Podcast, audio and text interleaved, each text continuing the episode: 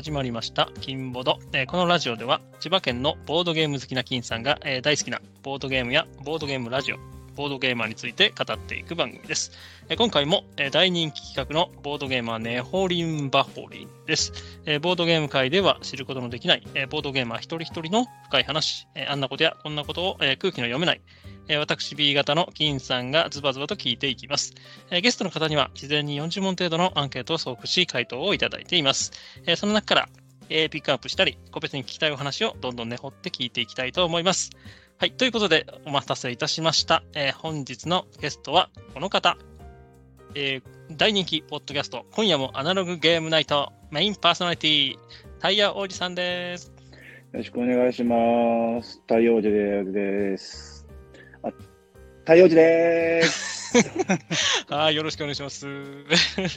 あの、なんか、あの、アーチャーさんが最近番組に出てないんで、なんですけど、あの、うん金ボードに出るって話の時に、テンション上げろって言われたんで、言い直しました。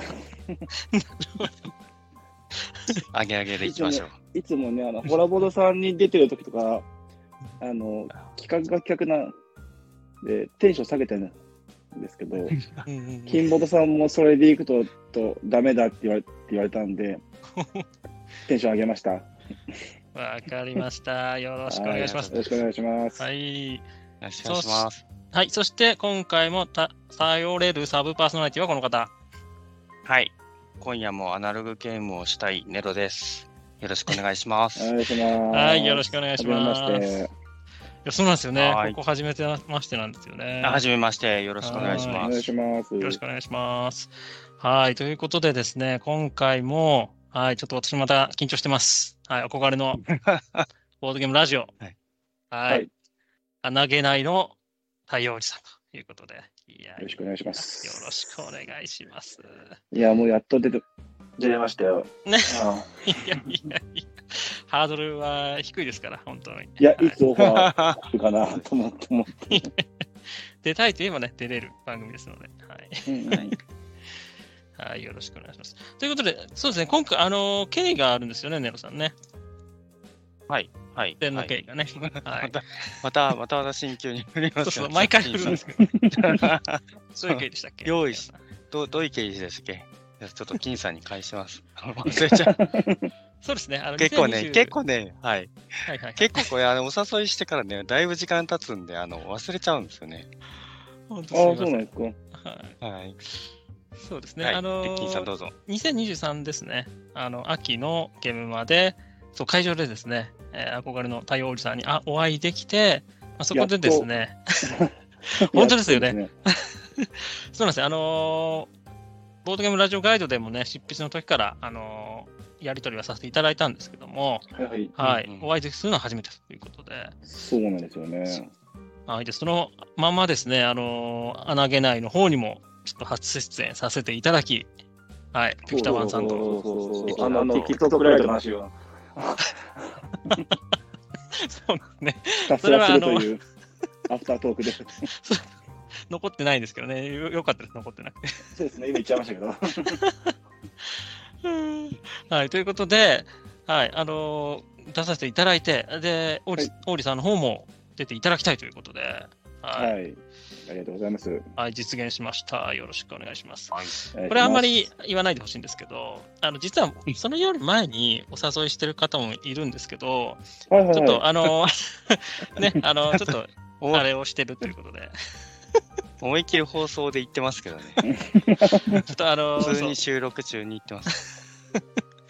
あのね、あのイベントがあるということで、ぜひその前に、そうですね。はい、告知も兼ねてすいません、なんかわがまま言いましたね。あ、いえいえいえいえ。はい。ということで、よろしくお願いします。というお願いします会公演でお誘いしてます。はい。はい。じゃあですね、ちょっと今回も時間がね、限られているというところなので、えーとはい早速質問の方入ってしまってもよろしいでしょうか？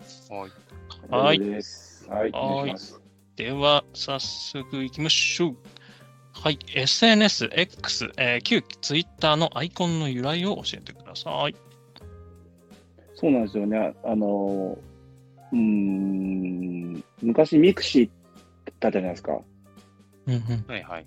その時に、あの、かな、要潤に昔似てるって言われて、言われて、しばらくかな、要潤にしてしてたんですけど、あの、ビーズがずっと好きで、はい。はいあの覚えてもらい、アイコンがいいかいいかなと思って、で、まあ、人に聞かれると、あの、キーさん、僕の横見たかって分かると思うんですけど、ほとんど僕の顔なんですね、あれあれねなるほど。そうで、えっと、2000何年だったかな、えー、2000コロナ禍になるなる前の B'zの B'zの稲葉さんのソロ活動の時の、えっと写真です、あれは。でこ去年もライライブ行きまして、で今年もソロ活動のライブがあるんで、毎年、ライフワークののように、えっとライブに行ってますね。はい、はい。あ若干あれですかね、あの、ハウリングしてるかもしれませんね。なんか音があーそうですね二重になっちゃってますね。うん。どうでしょう。あ、はいはい。ということなんですね。なるほど。結構、あの、太陽さんに、まあ私もお会いするまで、やっぱりこう、アイコンでね、あの、判断してたので、本当にこう、ななんですかね、稲葉さんだと思って、こう。想像してたというところがあるんで、はい。で結果は、結構、はい、なかなかの、はい。はいはい。そうですよねそう。覚えてもらうようにっていうところだったんですね。なんか、いや、本当に目立ちますよね、結構すごい。あの、稲葉さんがもう思いっきりボーンと出てて。ほぼほぼ自画像なので、な はい。るほど。まあそうそうなんですよ。あの、実は、名刺もいただいたんですよね、確かお会いしたときに。あ、はいなんか、あのね、ゲームナイトの冊子だか名刺をいただいて、でそのと、そこに書かれてる王子さんがすごい似てました。えああ、なるー、ほど。稲葉さんに。あ、いやいや、稲葉さんにはい、稲葉あ、さんより似てまが。あ、そうです、そうあです。ほど。うんなるほど。あ、これ、逆になんか言われないですか？ちなみに。ビーズファンからとか。いや、全然、なんか、あの、はい去年のはいはい。楽市があって、うん。あの、初めて会う、会う方が結構いらっしゃって、うんうん。あの、太陽皇子です、ですとか、あ、なげないですって言うと、あ、 B'zのアイコン、アイコンのって言われて、うんうんうんうん。私も B'z好きですって言ってました。会話が弾むんですよね。あの、カタパルトキングダム出さ出されてるところの担当の方が、私も B'zファンファンですって言ってもらったりとかあったので、うんうん結構近近くにビーズファンのファンのボードゲーマーがいるので、うんうんなんか話のきっかけになってるかと思いますね。なるほど。に、太陽さん、あれですか？あ、太陽さんでいいですかね？呼び方って。大丈夫です。あの、そ、それも、はいはいはい。なんか、うん王子さん、王子さんって言われるんですけど、たまに、太陽さん、太陽さんって呼ばれると、でう、うちの編集やってやってる、香港キムさん、キムチさんも、もう、うん。キムチさん、キムチさん、キムチさんなんですけど、はい。たまに香香港さんさんって呼ばれて、それはなんか大阪のコメンテーターってななっちゃうじゃうんで、うん王子さんかんか、うんタイヤ王子さん、王子さんでお願いします。はい。わかりました。い短いんで王子さんにしますね。はい。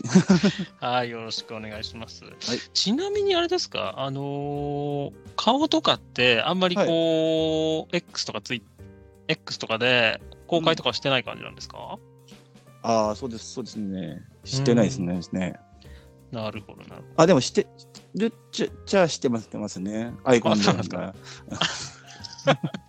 ほぼね、ほぼ。ほぼ、ほぼ、ほぼ、ほぼ、ほぼ。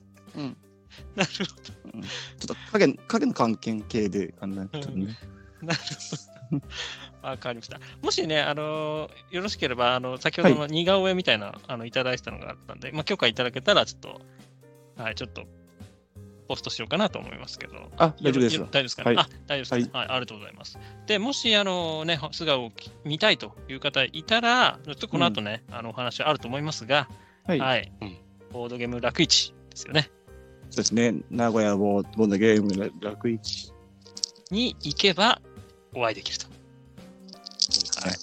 はい。はい。ということで、よろしくお願いします。はい。はい。わかりました。あ、で、はいえっ、と、まだ続きですよね。アイコンの由来なんですけども、はいはい。回答だと、あ、あーなんかちなみに、車のナンバーについても伺ってます。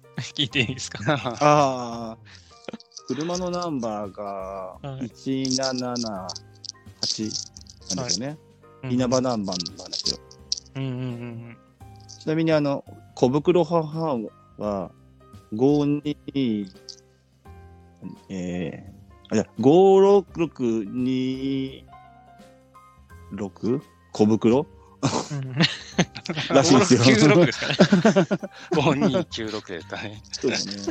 そう、稲葉ナンバーなんですよ、 B'zは。あなるほど、なるほど。であの、 B'zのライブで、最近ちょっと駐車場があるとこが多くて、うん。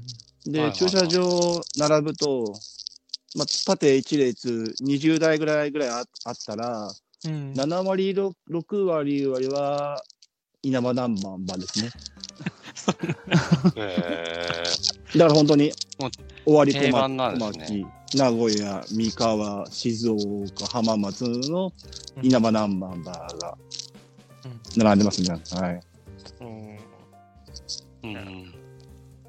松本さん的にはどうなんですかね、あ稲葉のあ、それは いい長野県の松本市、はいはで松本ナンバーーなんですよ。で松本ナンバーの稲葉ナンバーが最強ですね。い。ええそれをわざわざ取りに行く人がいるんですね。そうですね。あとはデビュー日とか稲葉さんの誕生日とかのナンバーがビーズファンなんですね。だから車運運転されたらあの稲葉ナンバー結構いますよ。うーん。うんそうなんですね。じゃあ、あの、走ってて、い178だったら、この人ビーズファンなんだなってあそうそうそうそう思った方がいいですね。はい。へえ。これなんか551だったら、あ、この人肉まん好きなんだな、みたいな。ああ、そうですね。はいうんそうなりますね。ね そう、そうなりますかね。ねだから、通過した瞬間瞬間に、あの匂いがこう、一緒に来る感じですね。あはい。立ち込めてる感じですよね、きっと。そうです。ね。あの、新幹線店で持ってくと、結構、最近ではね、攻め腹なそうですよねはい。そうですね、怒られますもんね。怒られますね。はい。わかりました。はい、ありがとうございます。ちょっと551がわかんないですけど、はい。551、ああ、なんすか551ってわわかんないんですよ。551? 551。そう 551? ですか。あの、大阪の、はい大阪は肉まんじゃなくって、豚まんって言うんですよ。はいはいはい。の中のの5511っていう中華料理屋さんうん。が出している、えっとし肉まん？うんうん。が大阪土産になって、うんあの買うときにあの一回蒸したものを必ず売ってるんですよ冷凍じゃなくて、だから蒸したしあの豚まんを買ってまだちょっとあったかいままあの新幹線に乗るとその匂いがこう立ち込めるっていう大阪名物ですね。そう今はもうダメなんです。怒られちゃう。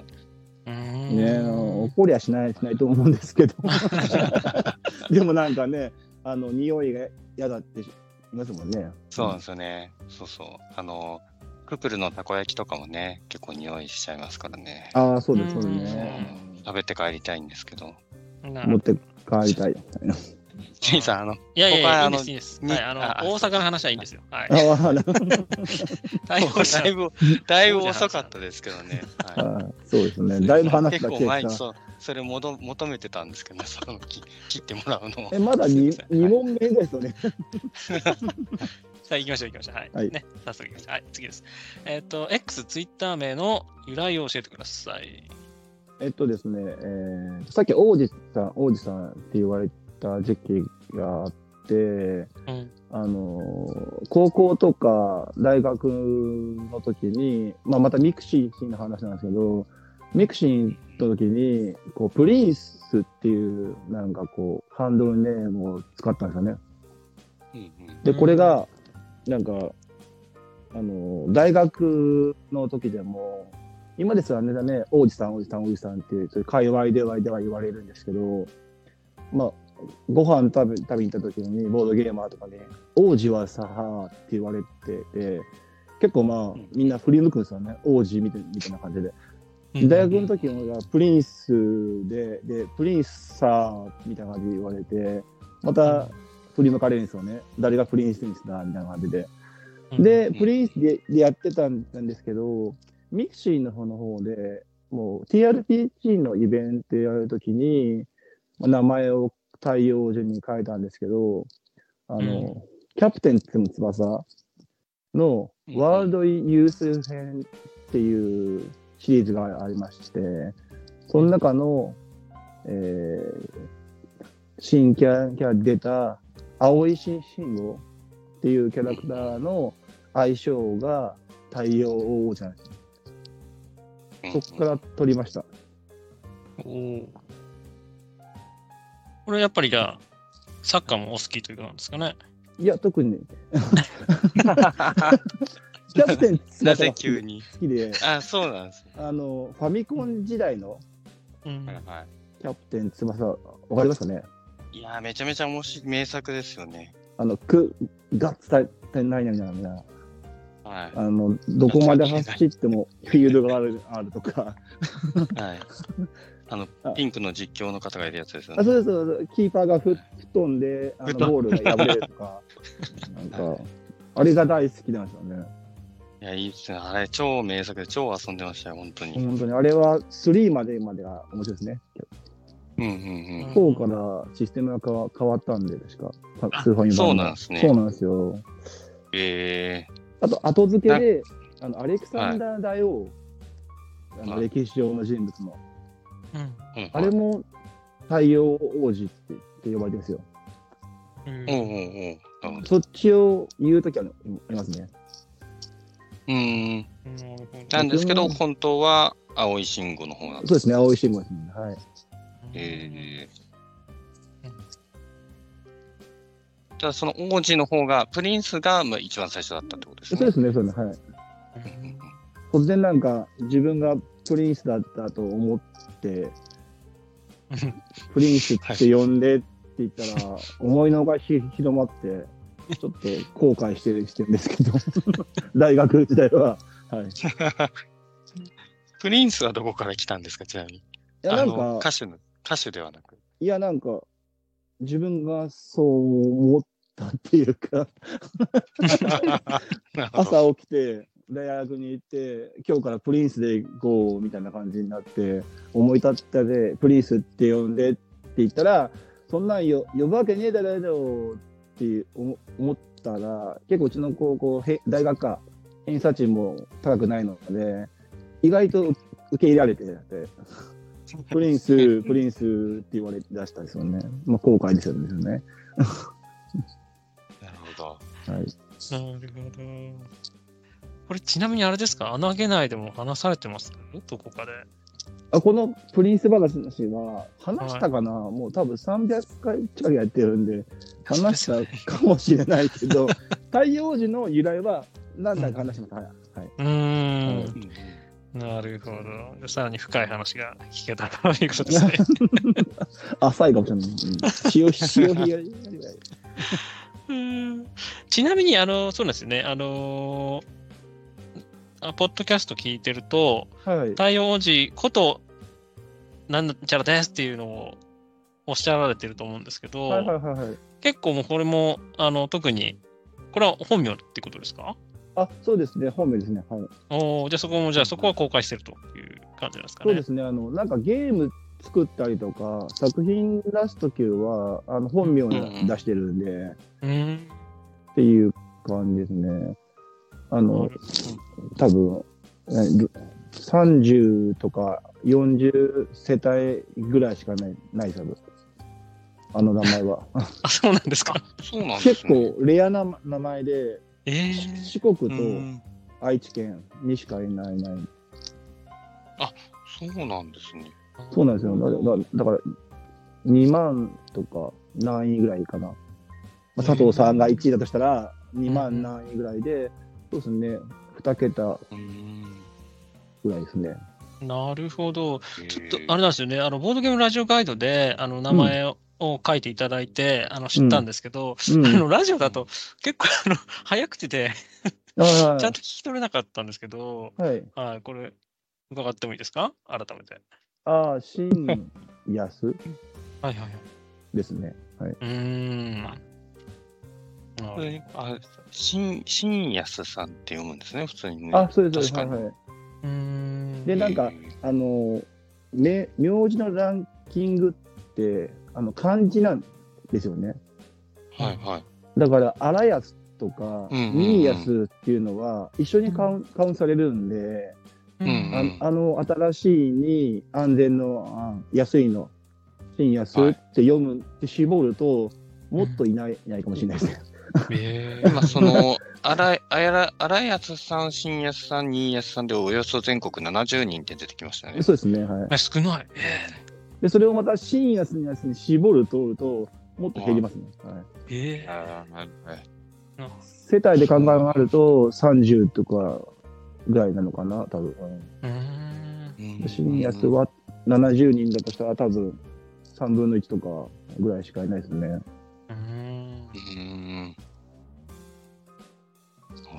で、全然伝わんないですよ。なんかそんなにね、あの漢字をねあの、よく見る感じだから、そんなに珍しいイメージはないですけど、確かに言われてみればそんなにないんですかね。飲食店とかで、あの、うん、名前書くじゃないですか。はい。あの、カタカナで書くと、うんとかがそに見えて、あの、ひとやさんとかとか、なんか、呼んでもらえないんですよ。深夜、はいはい3とかになっちゃって。うん、なるほど。なん漢字も伝わりづらい。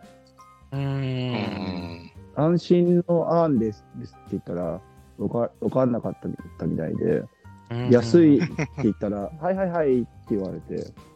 伝わんない、なかなか伝わんなかったりとか、名前だと思われたりとかしますね。ああ。うん。なるほど。はい、わかりました。ということで、はい、名字の裏話も飛び出したというところですそうですね。ね。はい。はい、ありがとうございます。はい、次ですね。えっ、と、えーどこのボードゲーマー、地元を教えてください。そうですね。愛知県ですね。はい。うーん。これは生まれも育ちもって感じですか？出生地が長野県。で、うんうん。半年ぐらい向こうで過ごしたして、ああとは、まあ、高校も大学も中学も全部あの、えー学校は愛知県ですね。はい。うん。なるほど。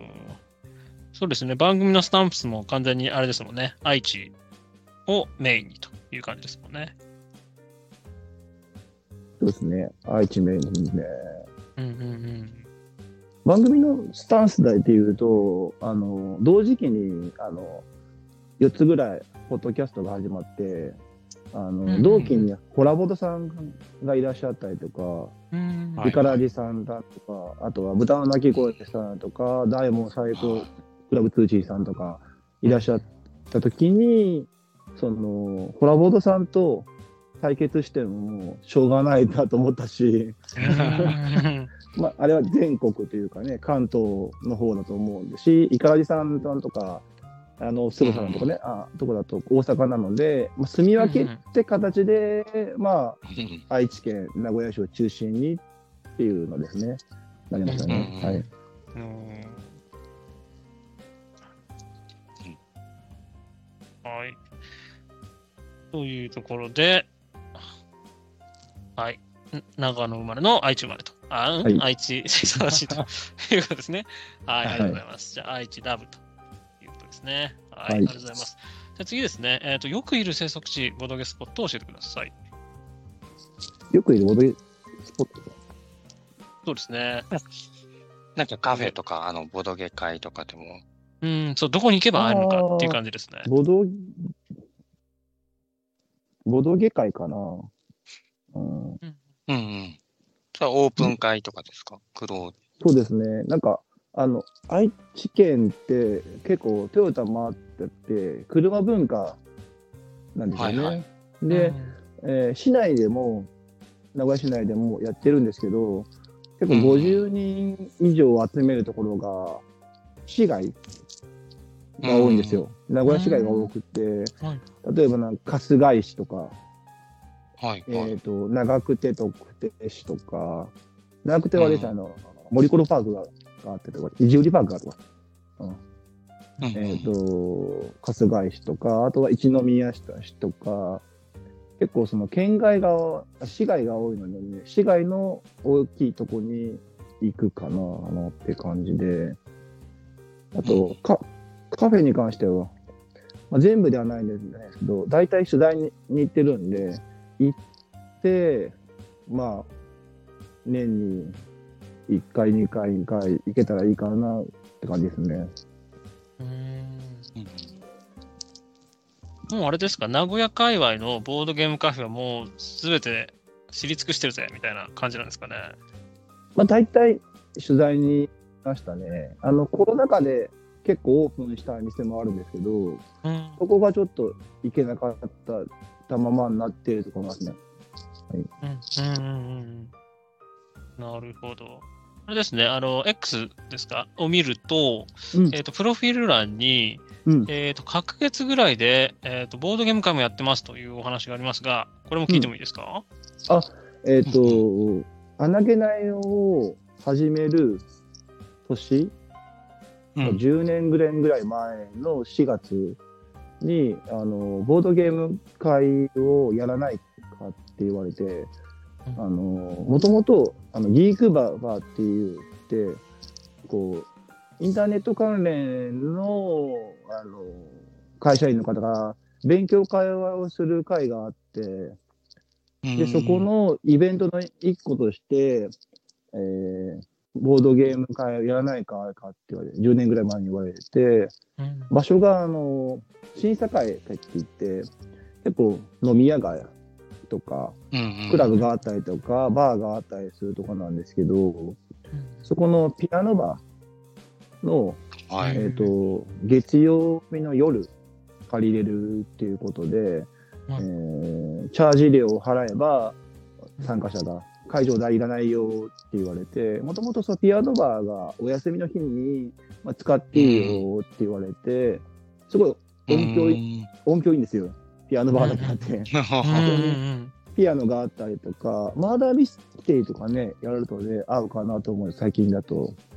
えー。店長、オーナーが開けてくれて、まあ、お酒も飲めて、ご飯も食べれて、まあ、ゲームもやるっていうところなんですけど、10年前だと、ジェリカミさんとか、その、はい。まあ、名古屋でスクリーンさんとか、もちろんなかった時代だったので、うん。月曜の夜から、まあ、ボードゲーム会ができるって言ってて、まあ、最盛期の時は35人とかうん。月曜のあ集まったんですけど、まあ、コロナ禍を経経て、まあ、今は十数人ぐらいぐらいかなとかですね。はい。うんうんうん。うんうん、ピアノバーってすごいですね。その、さっきお酒も飲めるって話でしたけど、お店はだってお休みなわけですよね。はいはいはい。店長さんもいいない状態で、店長さんはいもう遊びに来てるってことですか、ボードゲームを。あ普通に、あのー店長さんあ遊んだこともあったんですけど、今はは全然普通にお酒作ったりとか、普通にい。はい。いオムライスとか、チキンステーキとか、あのはいフィッシュチップスとか、なんかそういう軽食みたいなものを出してもらえるっていうか。ええお休みなのに。まあそうですね。あの、あい開けてたら、チャージ料で1500円かかるんです、参加料が。うんは入ってくるし、で、1500円うでんジュース、ソフトドリンクとポテトチップスがはい。フリーなので、ね、フリー？それえそれつけてって感じですね。たまに土日にやるやると2500円、500円ぐらいで、で、一食ついて、でしたですね。うん。なんか、一品料理をつけて2500円ぐらいで。うーん、ご飯付き？すごい。いいですね。格安ですね。そうなんですよ会場を取るのがあんまり苦手というか、億劫になってるなってるんで、各時の、えっと、偶数月の一週月曜日に、今最近固定してやってますね。うんうんうん。なるほど。じゃあ、これが、まあ、番組を始めるきっかけにもなってるってことなん。ですかね。そうですね。はうーい。ん。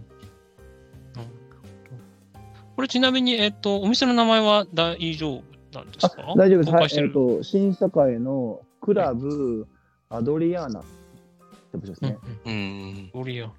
地下鉄の名、あ、えっ、と、新栄町っていう駅の、からもう徒歩5分ぐらい。うんん。めっちゃいいですね。一位ですよ。あの、これもうみんなに言って、言ってないんですけど、行くまでにラブホテルを2軒ぐらい通過します。なるほど。なるほど。これお、オープン会って言いましたっけ？クローズじゃないんです。オープンえっ、会。と、そうですね。オープン会って逆にちょっと聞きたいんですけど、うん。はい予約とかって、金さんとか、はいはネオさんの地方地方ってやってます？ツイプラが多いですかね。そうですね。うん。ツイプラとかで募集かけて、で、来たい人が来るみたいな感じですね。うんまあ、うちもあの、ドアキーパーで予約して、なんで、まあ、うんオープン会ですね。はい。うーん。あ、じゃあ参加したい方は、えどうんどドアキーパー？えど、どうやって参加すればいいんですか？あ、えっ、と、うちのツイッターとか X とかがあれば、ツイートしてるんで、あと、えっ、と、アナログゲームナイト、あとギギークバーって検索すると出てくるんで、うん。うんう。ーん。あとは月曜の夜なんで、日曜休んで、月曜日仕事して、急に来る人が多いので、うん。うんうんうん当日の朝から夜までに4、5人増えたりします。うん。まあ、平日っていうか、まあ、月曜日とかだとね、そうかもしれないですね。仕事をちょっと早く終われそうだからとか。うん。あとこの10年ぐらいで、この4、5年ぐらいで、うんあのボードゲームカフェも名古屋で結構増えたので、うんまあうん。やった当時はボードゲームを今ほどね、毎日のように「ラビット!」で扱われない時代だったので、テレビで扱われたらこうみんな見ようっていう感じだけど、ここやっぱ4、5年で増えたので、月曜日夜遊べる場所っていうのも結構あるので、なんで、うんまあその需要がバラバラにっていうかね、あの分散したのしたのかなと思ってますね。なるほどうん。あ、あれですね。X の固定ツイートに上げていただいてますね。ポあポストですか。そうですねはいうん。なるほど。じゃあそこ。ちなみにあの次回は楽市の翌日です。おおうんたまたま。はいー。いいですね。全野菜じゃなくて、そはいれなんて言うんでしたっけ、えお野菜？ー、高野菜 的な感じと。前の反対後ろですよね。なるほど。私そうなんですよ。ギークバーっていうお店なのかと思ってました。それはイベントのなお名前ってことなんですかね。あ、そうですね。なんかほ本気で宇宙船を作ったりとか、なんか、あの、生ハムの原木食べようとか、とか、なんかいろいろあるんですよ。はいはいはいはい。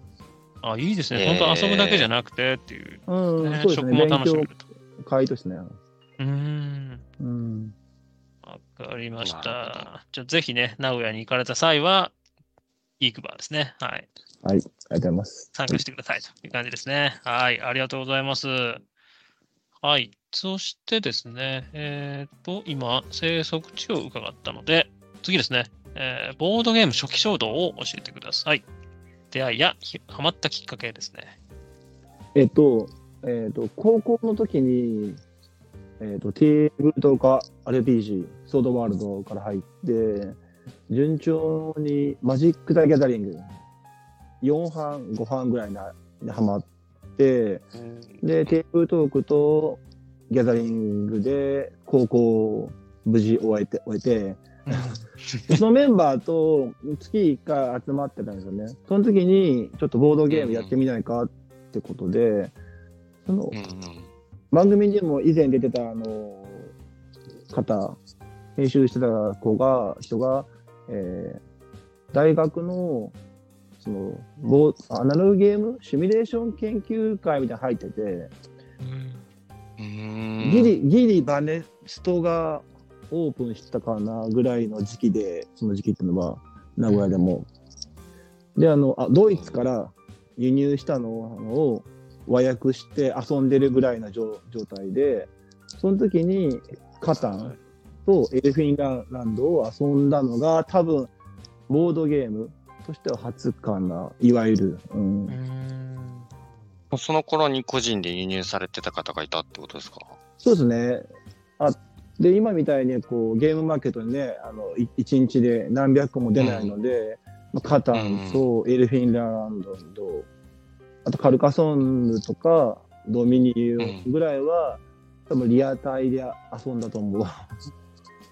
うん。うん。かな。そうですね。すごい。うん。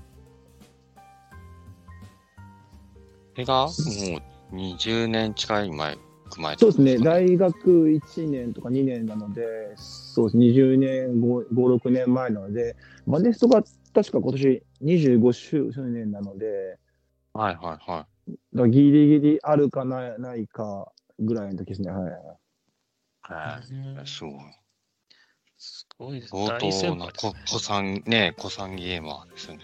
うんでもなんか、しっかりハマったのは、穴げないが始まってからなので、そこから10年ぐらいは、そうですよね、テーブルトークトークと併用してて、あの、テーブルトークトークのサークルに入ってて、うんあの、ゲストを呼んでのイベントを、徳田祐介さんとか、今だと、あのなんだっけ、ボードゲーム、あの、なんだっけ、ゲームマーケット大賞のの審査員もやられてた方とか、うん。うんうん。テーブルトーク関係のゲストを呼んで、まあ、公会堂を借りて、まあ、何百人が集まるイベントをやってたので、でそれがうん。一旦終わって、いろんな事情があって、あの高年齢化したしてみんなが、メンバーが。うん。で、穴げないに切り替わったぐらいで、テーブルトークをちょっともう縮小して、ボードゲームに行ったって感じなんで、だから12年ぐらいかな、うんハマったのは。はい。なるほど。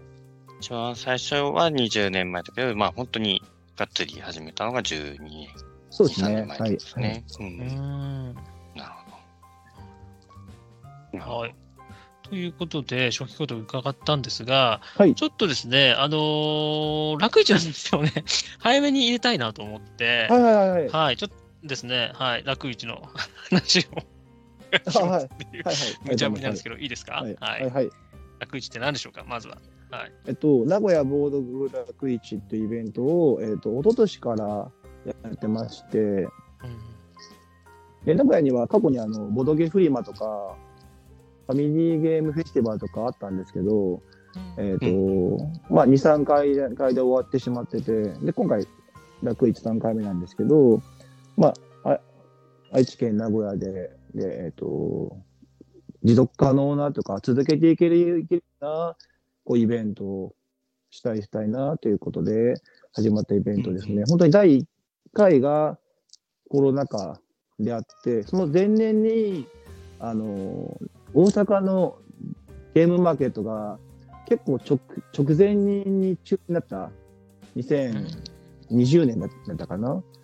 といからななってしまって、その時にゲームマーケットがあった日に、ジェリカベさんのイベントをやってて、で、そこ、そこでなんか、即席物物販会をやって、もともとジェリカベの店長さんとこういうイベントやりたいかなっていう話をしててて、でその後、今も運営に入っているマイターさんっていう岐阜でボードゲーム会をやってるサークルさんがあって、でそのサークルさんは、なんか婚活イベントとか、なんかこう、いろんな防災イベントとかやってて、まあ、イベントのノウハウとか、ホームページ作ったりとかする、あの、スキルがある方だったので、まあ、うん私も1回目、2回目は主催に入って、こうイベントを広げていこうってことで、昨年から会場をオープンして、第3回って感じですね。はい。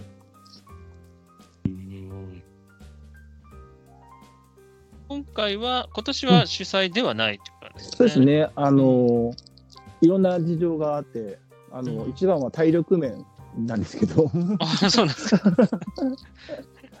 体力面なのと、まあ、宣伝を中心にやりたいかなということで、あの、そっちに集集するのと、個人的に、あの、体力が、体調が あんまり良くなくて、はい。いうので、ちょっとあの、準備の方には協力できないかないかなということで、今回からあのアンバサダーということで、宣伝の方にうんこういうふうにこう協力していこうかなって感じですね。はい。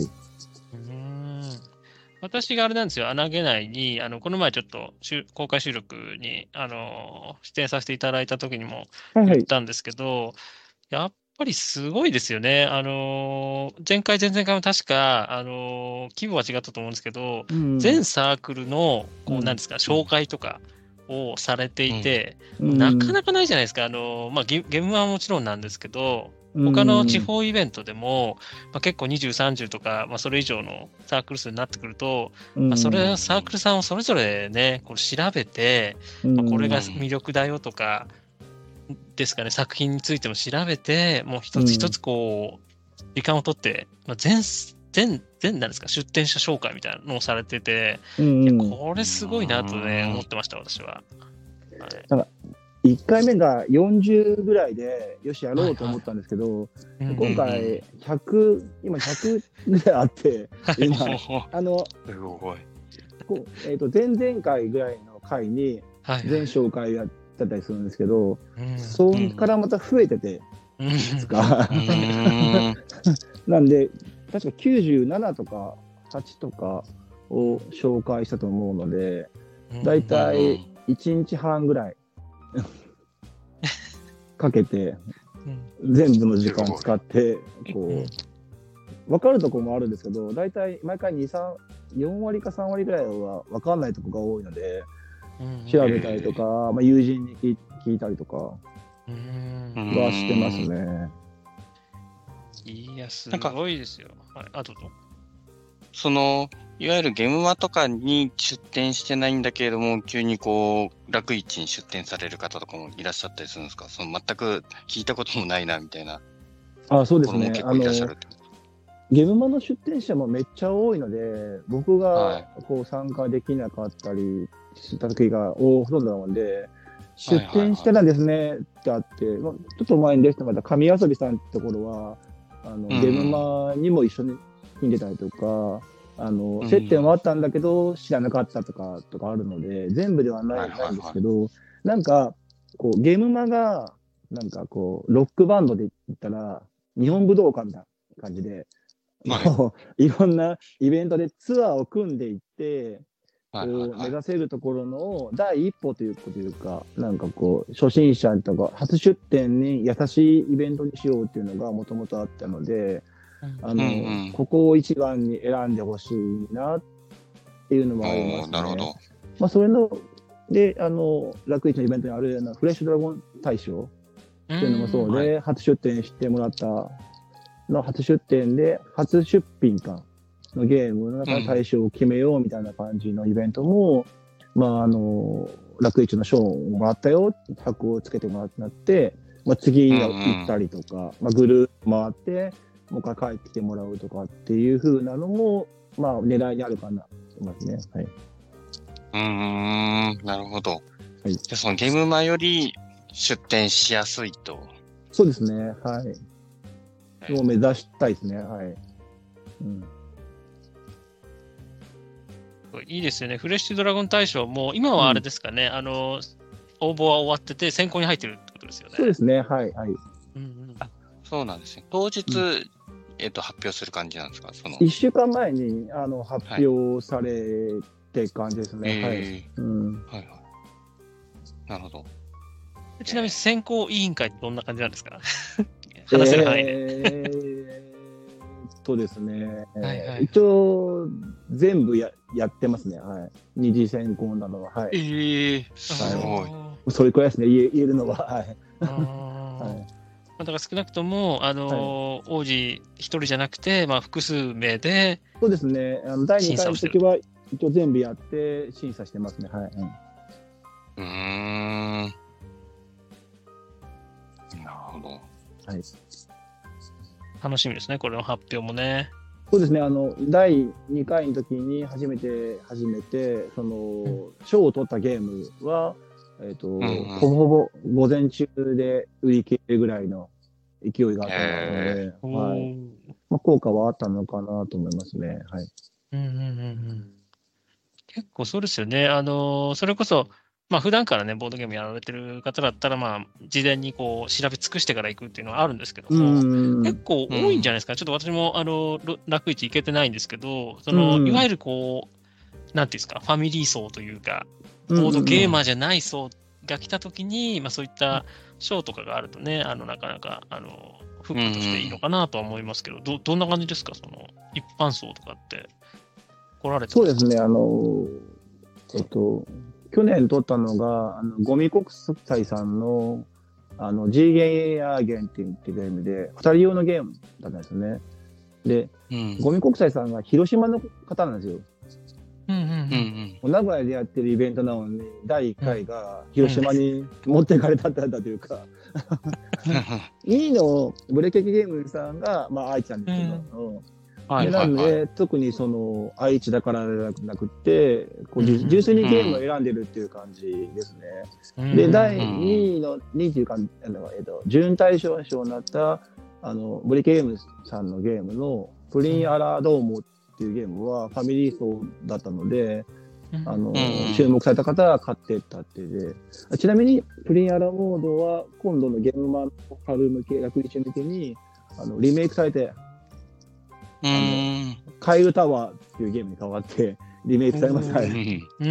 うん。もともとプレイヤードーモが、ブレケイさんが爬虫類のゲームを作ってるところで、はい。そこの仕事の同僚の方が作った全然爬虫類とは関関係ないゲームだったんですけど、うん。今回その爬虫類に生まれ変わってリメイクされたりとか、まあ続きの展開会があってくれたので、よかったですね。うん。あとはなんか、どっこい、あと、はいはい JP さんも、あの、何ですけど、カードスタンドはい。も、えっ、と、出店され、されて別のところに行ったりとか、あの、うんうん実際僕も買ったんですけど、その後の展開がこう見えてくるのがいいかなと思うので、楽市に賞もらって終わりじゃなくって、まあ続けていくのを見たのが、まあ、いろんなところに広まったのかな、感じですね。うーん。どっこいさんも、あれですか、その楽市が初出店だったんですか？いや、違うと思うんですけど、はい、どこいさんで、あの、カードスタンドっていうのを、はい。あのサプライも受け付けてるので、あの選考委員会の方であったので、うその賞を取ったって感じであ、すごいなんか喜ばれてる印象があって、うんはいはいは まあそこでちょっとなんかあのお知り合いになったので、ゲームの間とかでこう、い。うんうんうん。お話しする機会もあったりとかして、実際僕もあの遅ればせながら去年買って使ってるんですけど、あれは、あれがあると、なんでこう、なタイルも置けるんですよね。うん。アルバソンとかもうんうんうんでそうですね。カードだけじゃなくて。うん。コンペイトのコマとかも置けるのがいいんで、もうあれがあると、うんなんかもう、他のカードスタンドは使えないなぐらいの、こう、機能性はいいなと思いますね。はい。便利ですね。あの薄くて、もあの折りたたみでこう薄くなるんで、こう持ち歩きもすごい便利なんですよね。結構周りでみんな使ってますね。私もあの6つぐらい持ってますけど、ああ、そうなんですね。うん、結構皆さんは使われてて。そうなんですよね。で、昨年のゲームじゃなくて、えっ、と、楽市の、えっ、と、瞬間最大風風速は、どっこいさんでしたね。え ーすごい。なんかもうすごい、スタッフが介入して、こう、整理する、しないといけないぐらい、あの、うんうん瞬間三大風速は、企業のブースもあったんですけど、一番多かったかなっていう声を聞きましたね、はい、周りから。はい。へえ。そう。なんで、そういうふうに効果があるといいかなって感じですね、はい。うんうんうんうん。いいですね。はい。そのやっぱりその、多少ね、その宣伝がこう、うまくいったところが売れるっていうのも、まああるんですけど、それ以外にね、ちゃんとこう、遊んで、ショーとして評価してくれて、それで売れるっていうのもなんか嬉しいですよね。いい流れだと思いますよね。そうですね、はい。うんうんはい。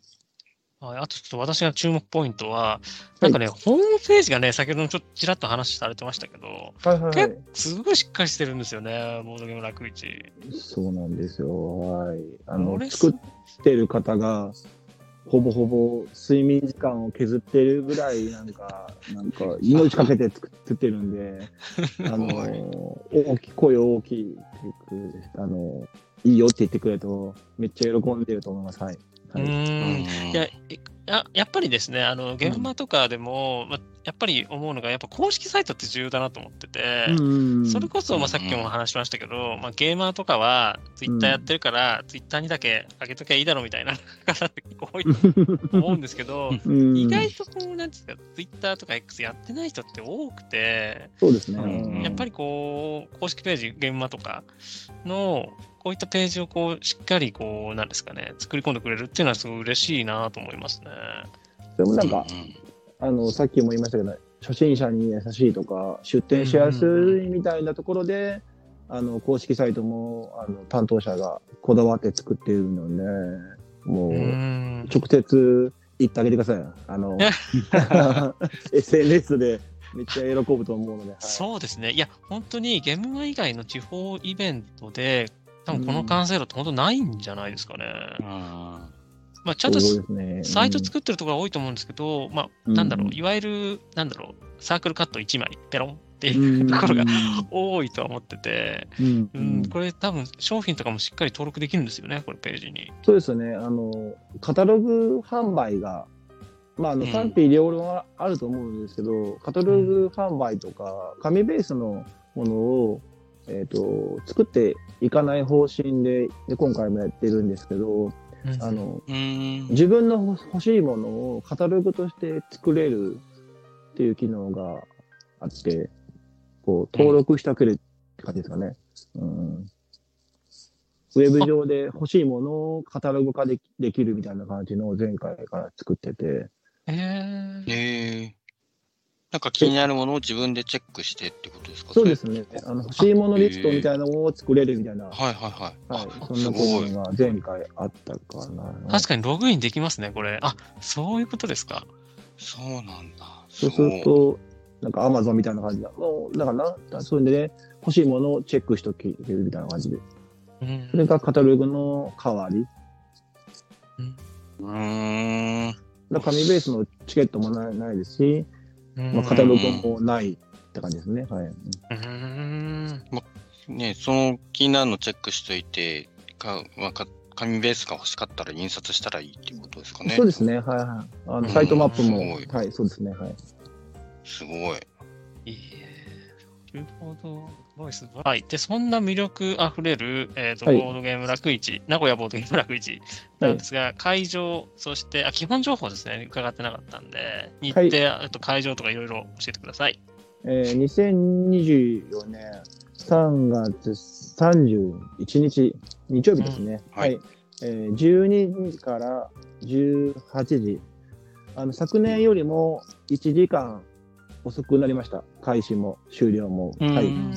うんで、あそうなんですね。はい、えっ、と、で、場所が、ウィンク愛知。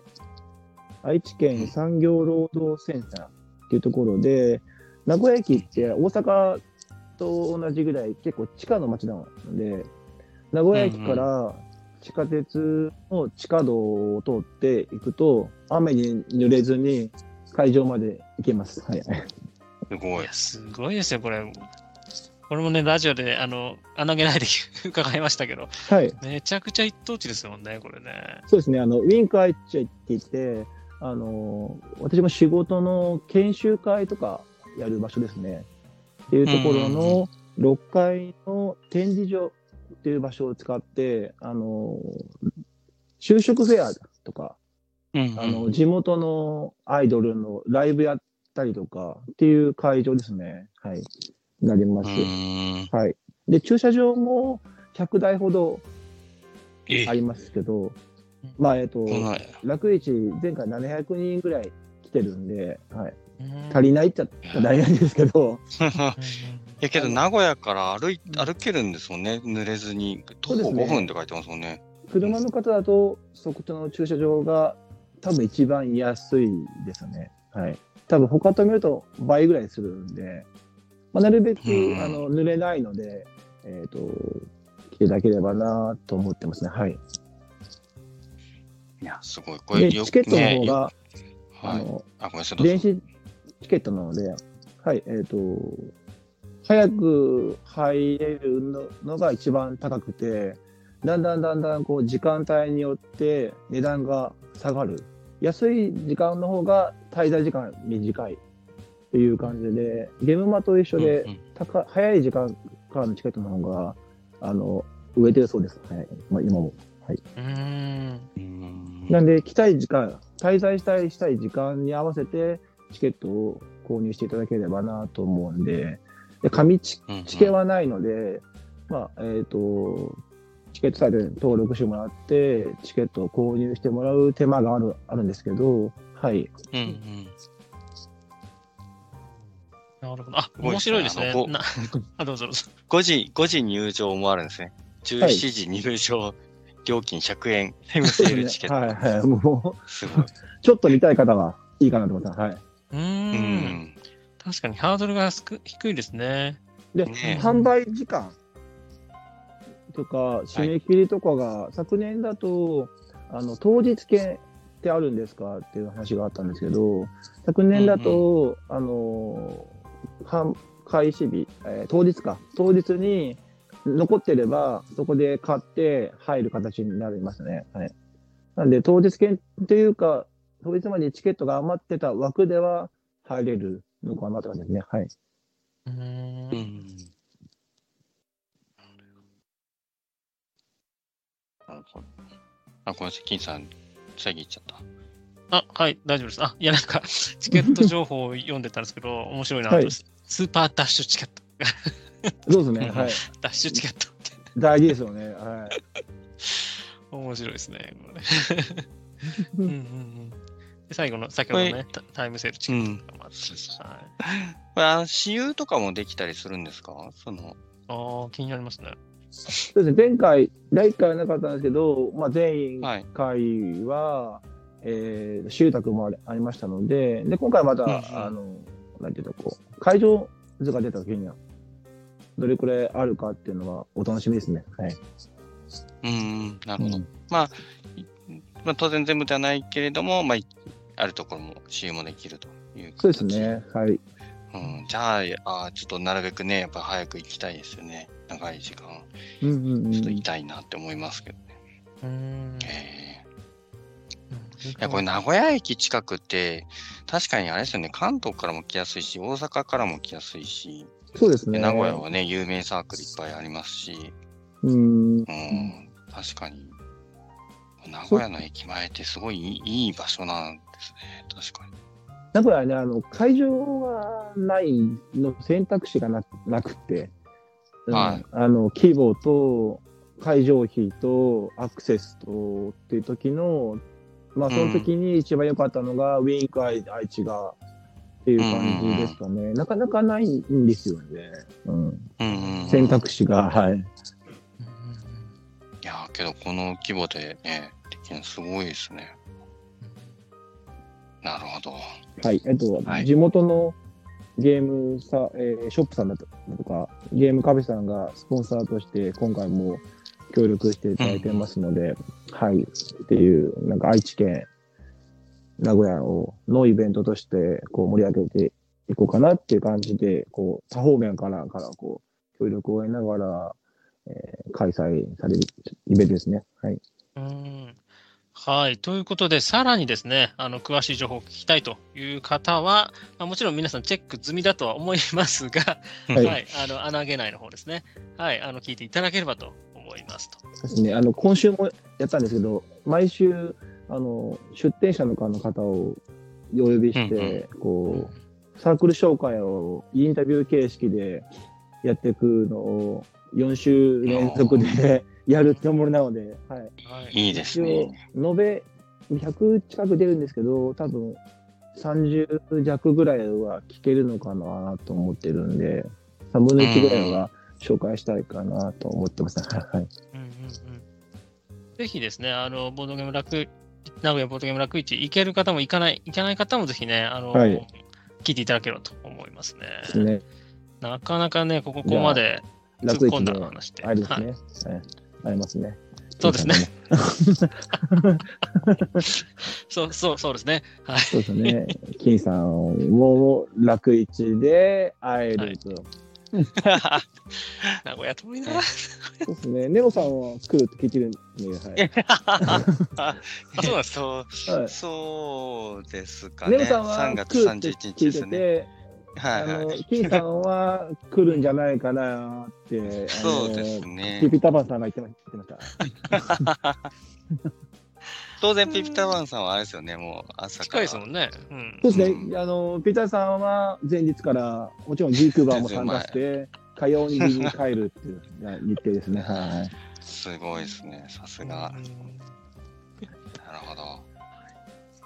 行きやすいですもんね、名古屋ね。んそうですね。18時に終わりなんで、最後までいても、全然新幹線で帰れると思うんで。なるほど。観光ついでもね、行きやすいかなと思うんで。そうですね。はい。あの的にあの、超年度末なんで、はい。うーん。はい。そうですよね。年度末って休み取りやすいんじゃないですかね。わかんないですけど。会社によるかなと思うんですよね。はいうん。うんうんうん。なんかね、そう、はい。でもまあ、そうですね、区切りなので、最ねう、ん令和5年度最後の日は楽市でって感じですね。はいうんうんうん。はい。わかりました。ありがとうごはい、ありがとうざいます。ございました。すいません。はい。はい。で、ちなみに金さん、ですけど、金さんにはいはい会い、だはいはい。ああ、ごめんなさいで。すね。そう私の、まあ、ここ気になったんですけど、その、まあ、穴毛内の中でも、はい。まあ、先ほどもありましたけど、まあ、名古屋のイベントは、なかなか3回続かないみたいな話があって、ボドゲフリマとかファミリーゲームフェスティバルっていうのがあったんですけど、うんこれの話も伺ってもいいですか？なぜ続かなかったのか、とうとそうですね。どうしようかな。う。はい、ちなみに、ここの2つとも、はい。王子さんが主催だったんですか？いや、全然違います。あの、あの、えっ、と、ボードゲフリマは、穴毛で始まった前年とか前々年ぐらいに始まってて。はい。うんあの、ちょっとあの、主催の都合でいなくなくなってしまなってしまったのと、うん。ファミリーゲームフェスティバルも、その母体となる、その、えー会社が、えー東京移転してしまって終わったっていう感じかな。うんうんへえ。なるほちなみに、ボドゲフリマは、ウィンクはちでやってました。はい。あ場所会場は違うんですけど、ね会議室だったんですけど、ど同じ場所うんでやってました。はい。うん全然これ、違う話なんだけど、あの、本当10年ぐらい前に、ボドゲフリマに、うん。あの、インタビュー取材行ったんですよ。はいはい。はい。はい。そしたらなんかあの、会場の階段並んで周辺にめっちゃ女の子がいて、うん。10年ぐらい前ですけど、若い子がいっぱいいて、あボードゲームも広まったんだなと思ったら、看護師のうん。試験があったみたいで、うん全部それでした。全然ボードゲーム関係なあかった全然、全然ボードゲーマー感じゃなくて、いわゆるボードゲーマーの方が、あしか残った方です。はい。そうですね。でファミリーゲームフェスティバルはまた別の会場で、新南なの名古屋港の近くの方の会場でやってました。はいあのシアトリホールって言って、あのセンチュリーホールっていう場所がある、ライブハウスがあるそこのホールでやってました。はうーうん。はい、で、またちょっと主体の都合で終わってしまったって感じですね。はい。なるほど、わかりました。ちょっと個人的に気になったんで聞いちゃいました。わ、かりました。はいありがとうございます。ということで、宣伝タイムが 終了と。ありがとうございます。ありがとうございます。はい。はい。で、次ですね。これこそ聞きたいですね。えっ、と、好きな、えーおゲームのオールタイムベスト3をして教えてください。そうですね、あの、これす、すごく考えて、あのーその3つにしました。はい。うん、で、これ、はいはい。はい、どうぞ。はい。あ、どうぞどうぞ。じゃあ、一つずつ教えてもらっていいですか？えー、アナフラキシショックというゲームがあって、はい。えはいートリックテイキングなんですけど、多分取り手の中の中でオールタイムベストワンに入る感じかなっていうのがあって、へえっ、とね、ーインカの黄金と取り手を足したような感じ？うんうんうーん。降りれる取り手。うんうんうんうん。もともとあの出してるサークルさんのゲームが好きで、あのうん似顔絵探偵とか出されてるとこなんですよね。うんうんうんうんで、やった瞬間に、あ、これは絶対面白いと思って、今でも取り手会があると思ってって、確か今年リメイクというか、あの、改訂版が出るので、また遊ぶ機会はあるんじゃないかなと思いますね。はい。そうですよね。あの作者の大坪十人さんですかね。あ、そう、はいはいはい。うんうんうん。が1月20日にツイート、あ、ポストされてますよね。うんうんうーん。改良版を一旦こう、なんですかね、えっ、と、PDF で公開されてて、で、それで反応を見て、あのー生産しますという感じでしたうん。ね。うんうんうん。うんあの、マストフォローの切り札ありの取り手なんですけど、その、毒っていうのがあって、アナフィラキシーショックをまあテーマにしてしてるので、まあ、毒を、同じ毒を2回受けてしまうと脱落になってしまうんですよね。で、トリック定期のカードをもらった時に宝石があると得点になるんですよ。で、うんうん。取り手を参加したが全部終わったら、そのなんかこう、共通のカードがあって、それをめくるんですよね。めくった時に、毒があるんですよ、種類の。うんそれをめくられちゃうと、全員1回毒を食らうんですよね。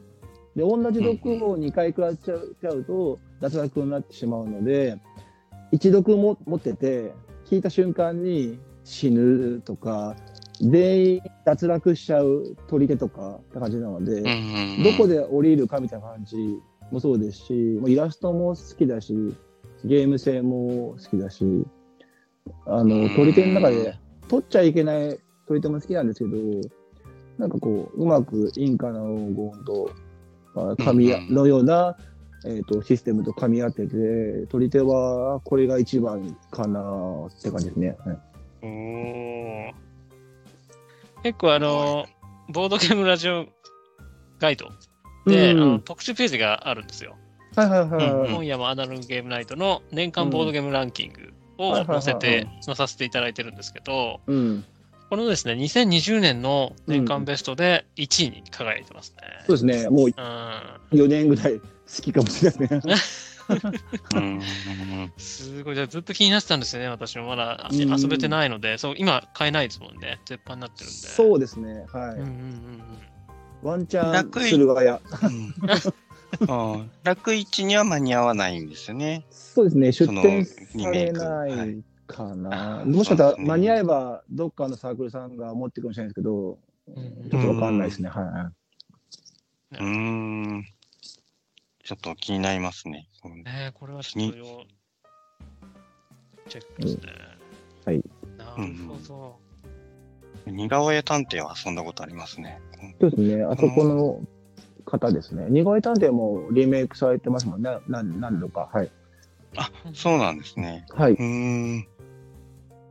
結構大坪さん、あの、イラストでの、あの、私もよく見る、で、犬の絵が結構ううまくて可愛いですよね。そうですね。あの、さっきもちょっと話した、プリンアラドーモのリメイクのカエルタワーの絵も確か大坪さんですね。はい。おー、うーんなるほど。すごいですね。デザイン、ゲームデザインもしつつ、絵も描く方なんですね。そしてもともとサークルとして好きだったので、ううんうんいっぱい出ましたけど、やっぱりこれが好きかな、うん、ですね。うーん。うん。なるほど。わかりました。じゃあ、アナフィラキシーショックは、はい続報も期待ということですね。そうですね。はい。はい。ありがとうございます。続いては、こどっちからいきますか？えっ、とね、一応はい2位って感じで、うんうんあのうん。ファイファーストアストっていう感じで、以前、バネスさんから、あの2位じゃダメダメなんですかっていう放題というか、出てたんですけど、うんうんうん。あの2位を目指すゲームなんです。はい、っ。ていうトータルの得点でも2位を目指すゲームで、レースゲームうんうんはい、カードを出してって、レースをしていくゲームなんですけど、ひたすらこう2位をめ目指すゲーム。最近だと、取り手だと2位の人がなんかリードを取るとか、2位に得点が入るかってあるうんんですけど。ゲームのシステム自体が全部2位を目指すなっていう感じのゲームになってる,、なってるんで、はい。これ買った瞬間、うん瞬間に、あの、めっちゃ面白いなと思って、はい。うんうんうん。今買えないのかな？うん。うん。うんなんでちょっとしょ紹介するのもどうかなと思ったんですけど、それいやいやいやがいいですよ、いいですよ。うん、全然、ちらっとこう、アマゾンで並行輸入品とかがこう出てきましたけどね。うんううんうん。ん。えー、結構昔のゲームなんですかね。2015年とかですね。はい。おお、うん10年近く前。うんうんうんうん。でか、カードを、プラスとマイナスのカードがあって、それをこううんうん出していって、コマを、こう、自分のコマを、色のコマを増減していく。うん。うん。だから、えっ、と、2位にいたプレイヤーは、そこのコマ、止まったコマに数字があるんで、そこが得点になるって感じですね。うんうん。で、5ラウンドやでやって、全体の2位になったら勝ちなんで、なんか、あ、1位おめでとう、おめでとうって言いながら、全然嬉しくないみたいな。うんうんうんうんで、結構パーティーゲームななんですけど、なんかこう、うん。えっ、と、デッキじゃないけど、カードは決まってるカードななので、意外と戦略がいるかなっていうので、今では結構2位になったりするゲームっていうのはあるんですけど、発売当時は結構そういうゲームが僕的に、なんていうの、こう、未体験というか、あのこう新鮮だったので、まあ、レースゲームとしたら、これが一番いいかなと思いましたね。はい。うんこれちなみに、王子的にこれ何人プレイがベストとかあるんですか？こ結構れは広いですかい方がいいんで、うん4人とか5人うんとかが良い良いかな。はい。う。うんんうん。2人から6人用って出てそうですね。はい。うん。ボードゲームは確かにレビューがあるんで。うんうん、BGG とかでも4人5人がベストって出てますね。うんうん当時2000円でした。あんまり。うん普通には買えないですね。ね駿河屋とかでもそうですね。5000バーイぐ5000らいしますね。なんぼとか。はい。うはいん。うーん。なるはい。なかなかね、あのー他のね、方と被らない結構、王子独自のね、視点ということで。そうですよね。ううんん。うん楽しいですね。思い出補正が結構あるんですよね。あ まあけど、そのね、一番最初に遊んだ時の衝撃っていうか、うん。その体験の大きさっていうのも大きいですよね。うん。なるほど。結構ね、あのー王子の出されてるランキング、毎年、はいはい。穴げないでもやってるんですけど、なかなかこう、なんていうんですかね、軽中量級が多くて、あのー結構幅広い方に遊んでもらえて、いや結構うんうん毎年注目してるんですよね。ああ、そう、ありがとうございます。キーさんだけはキーって思ってるんで、キーさんに向けてやってます。いやいやいやでも、サイレントリスナーがね、そうものすごい多いんだと思うんですけど。うんうん。はい、ということで、はい、あのぜひですね、えっ、と、穴げないの方、2023年のもう発表されてますもんね。はい、そうですね。うんうんうんはい。あの、2023年は結構沖に行ったかもしれないかもしれないですね。あんまり冒険してない。うん。なるほど。はい。はい、ぜひ聞いてください。ひ穴げないで。うん。はい。うんうんはい、じゃあ最後一つお願いしてもいいですか？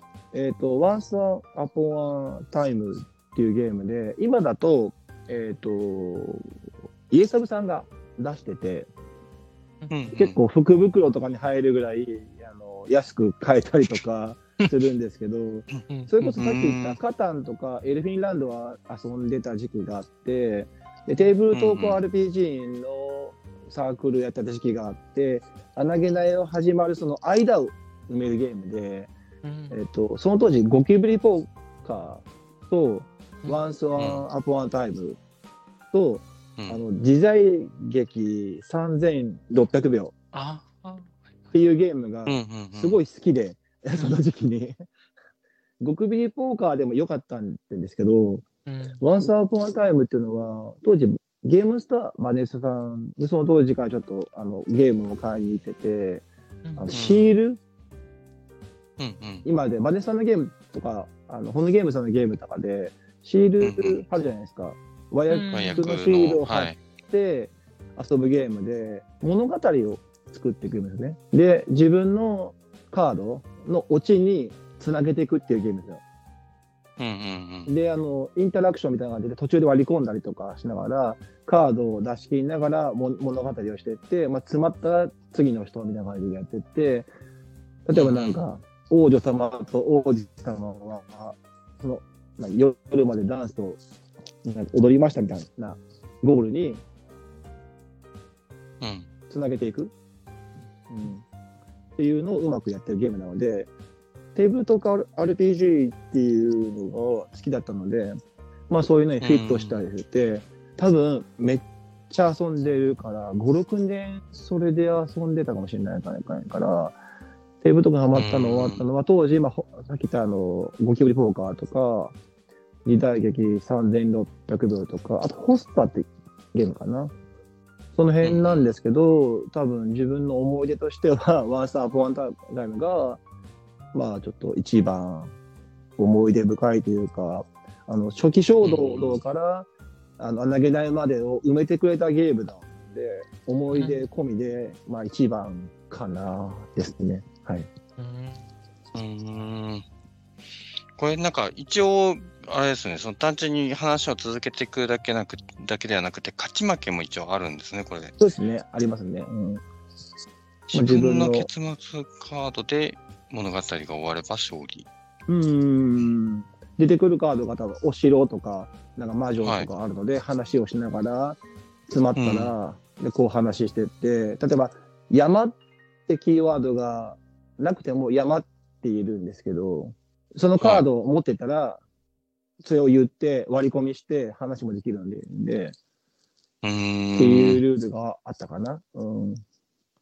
お話を作るのが好きなので、ちょっとそれうんうんうもん一番思い出補正の中で一番かな。はい。で、あとは結構買いやすいので、ここで紹介してもいいかなと思いました。はい。うんうんうんうんなるほど。まあよくある確かに、あのー協力ゲームでなんかお話作りましょうみたいなのは多くあるイメージなんですけど、まあ、その辺が確かに面白そうですね。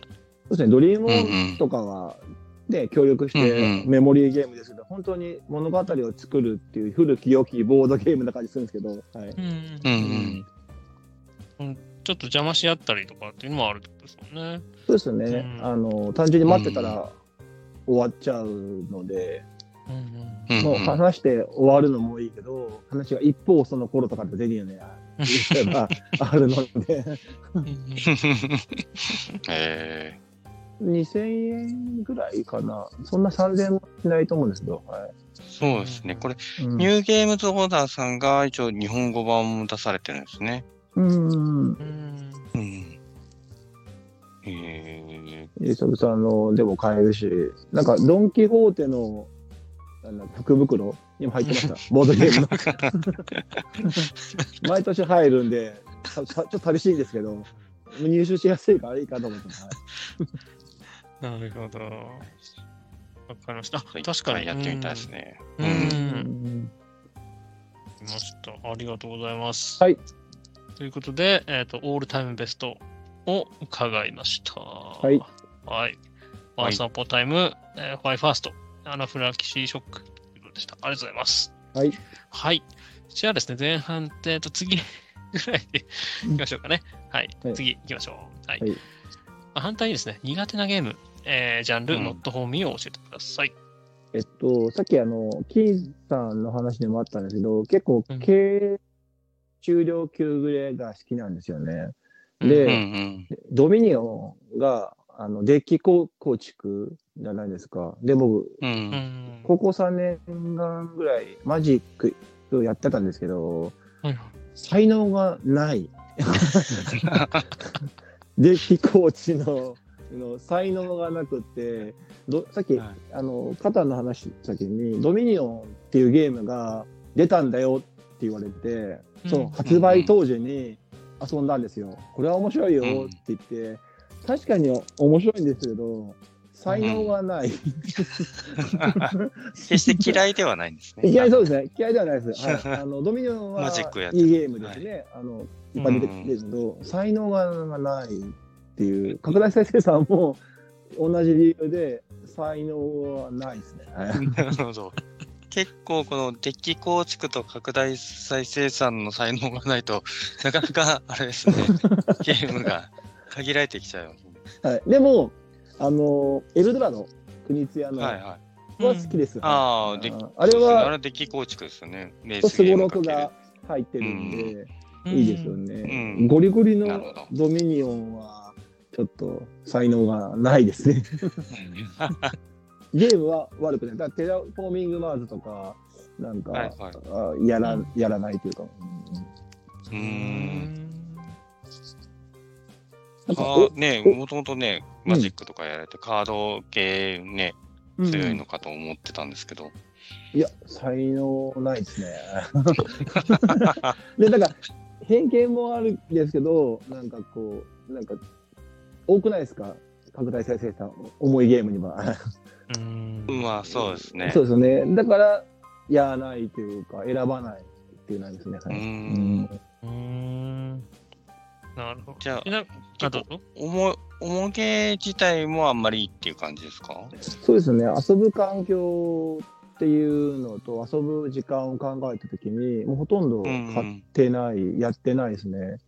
う。んんそれかは、まあ、中軽量級で、そうですねね。年間綺麗な。80と。か、80ぐらいは買うんですけど、うんうんうん。80ぐらい買って、30ぐらい売ってるんですけど、なかなか減らなくて、ゲームが。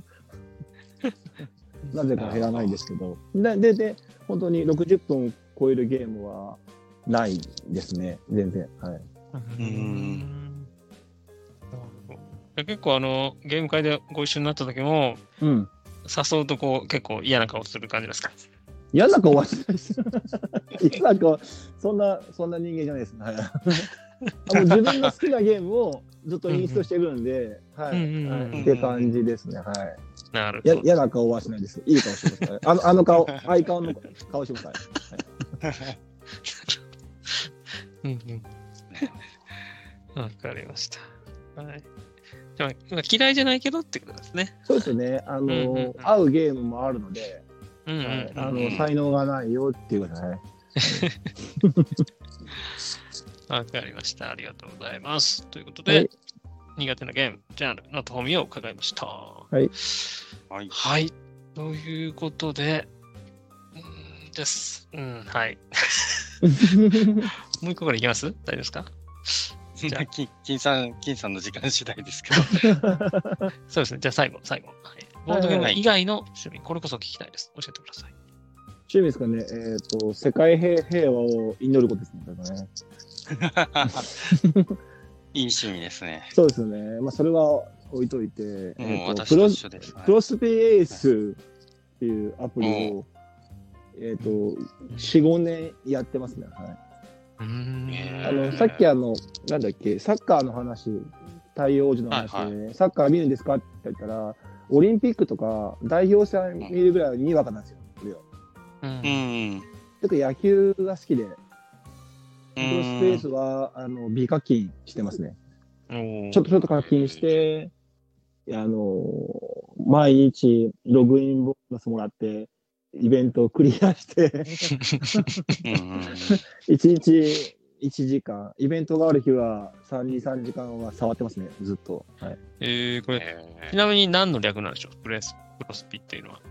えっと、野球ゲームで、あの、選手をガチャでこう集めてって、育成しながら、自分のチームを作って、その、リアルタイムって、こう、行って、こう、自分で動かしてやる、えっと、対戦形式だったりとか、あとはリーグ戦で、その、えっと、チームというか、えっと、ベストナインを作って戦わせるやつとかあるんですけど、うん。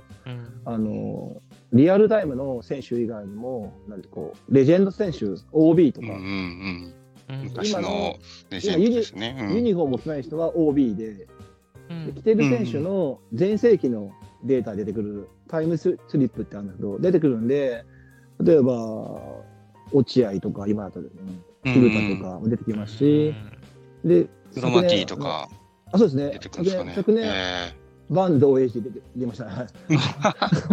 バンド、バンドエイジの、あれですか、全盛期っつったら、なんですかね。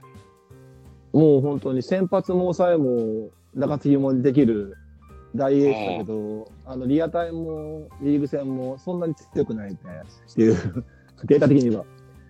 うんうんで、この間、えっ、と、一昨年ぐらいにイチローが初めて出まして、はい。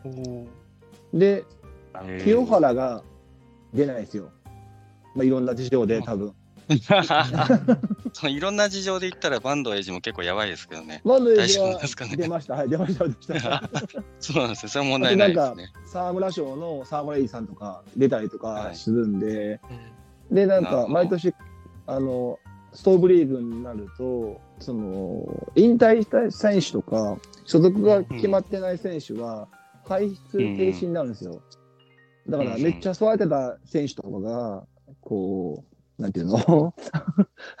引退しちゃうと、使えなくなったりとか、それ以上成長がなくなるので、僕もストーブリーグを楽しんでます。高校野球も見てるんで、野球全般が好きですね。ううん。ーん。なる。結構あの、プロスピ、あれですね、YouTube とかでも、なんか実況っていうか、チャンネルねよくやってますよね。はい。あの、うちの子がめちゃめちゃ見てますよ。あ、そうなんですか？えー はい。だから、で私はやん全然やんないですけど、なんかう、んすごい目に入るんで、よへくー。うん。見てなんか、ます。その、あの、据え置きのゲームを一切やらないので、それこそうんスイッチとか全然やらないので、遊んでるうん。ゲームはたまに流れてくるパズルゲームをやったりぐらいで、プロスペースしか、そのデジタルゲームはやってないですね。はい、これしかない。うはいーん。そううん